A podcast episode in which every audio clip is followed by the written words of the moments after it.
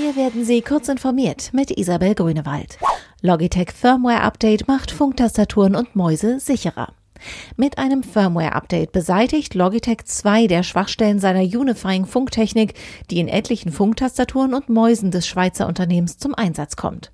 Als wirklich sicher kann man die betroffenen Geräte jedoch noch nicht bezeichnen, denn zwei weitere Sicherheitslücken, über die CT Anfang Juli berichtete, klaffen nach wie vor in dem Funkprotokoll.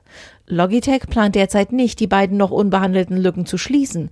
Das Unternehmen erklärte gegenüber CT, dass es ansonsten die Kompatibilität der Unifying-Geräte untereinander nicht mehr gewährleisten könne. iPhones über Jahre hinweg mit bösartigen Implants infiziert. Das Google-Sicherheitsteam Project Zero hat eine bislang beispiellose Malware-Kampagne gegen iPhone-Nutzer aufgedeckt. Über mehrere Jahre hinweg soll eine Gruppe bisher ungenannter Täter verschiedene Websites gehackt und mit Schadcode infiltriert haben.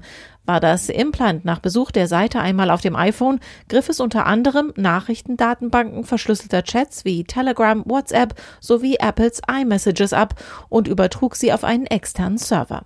Welchem konkreten Zweck der Angriff diente, wurde bislang noch nicht bekannt. Darmstadt registriert 3000 Verstöße gegen Fahrverbote.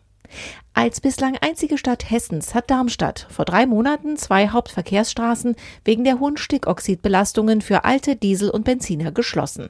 Da auf beiden Straßen mittlerweile auch in Streckenabschnitten Tempo 30 gilt, wurden alleine über die Geschwindigkeitsmessungen nach Angaben der Stadt fast 3000 Fahrer ertappt, die nicht nur zu schnell, sondern auch unerlaubt unterwegs waren. Geblitzt wurden insgesamt mehr als 24.500 Wagen. Geodaten von ganz Sachsen abrufbar.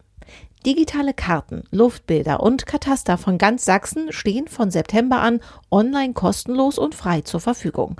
Von dem digitalen Angebot profitieren Bürger, die Forschung und auch Unternehmen, sagt Innenminister Roland Wöller.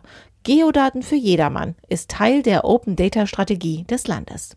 Diese und weitere aktuelle Nachrichten finden Sie ausführlich auf heise.de.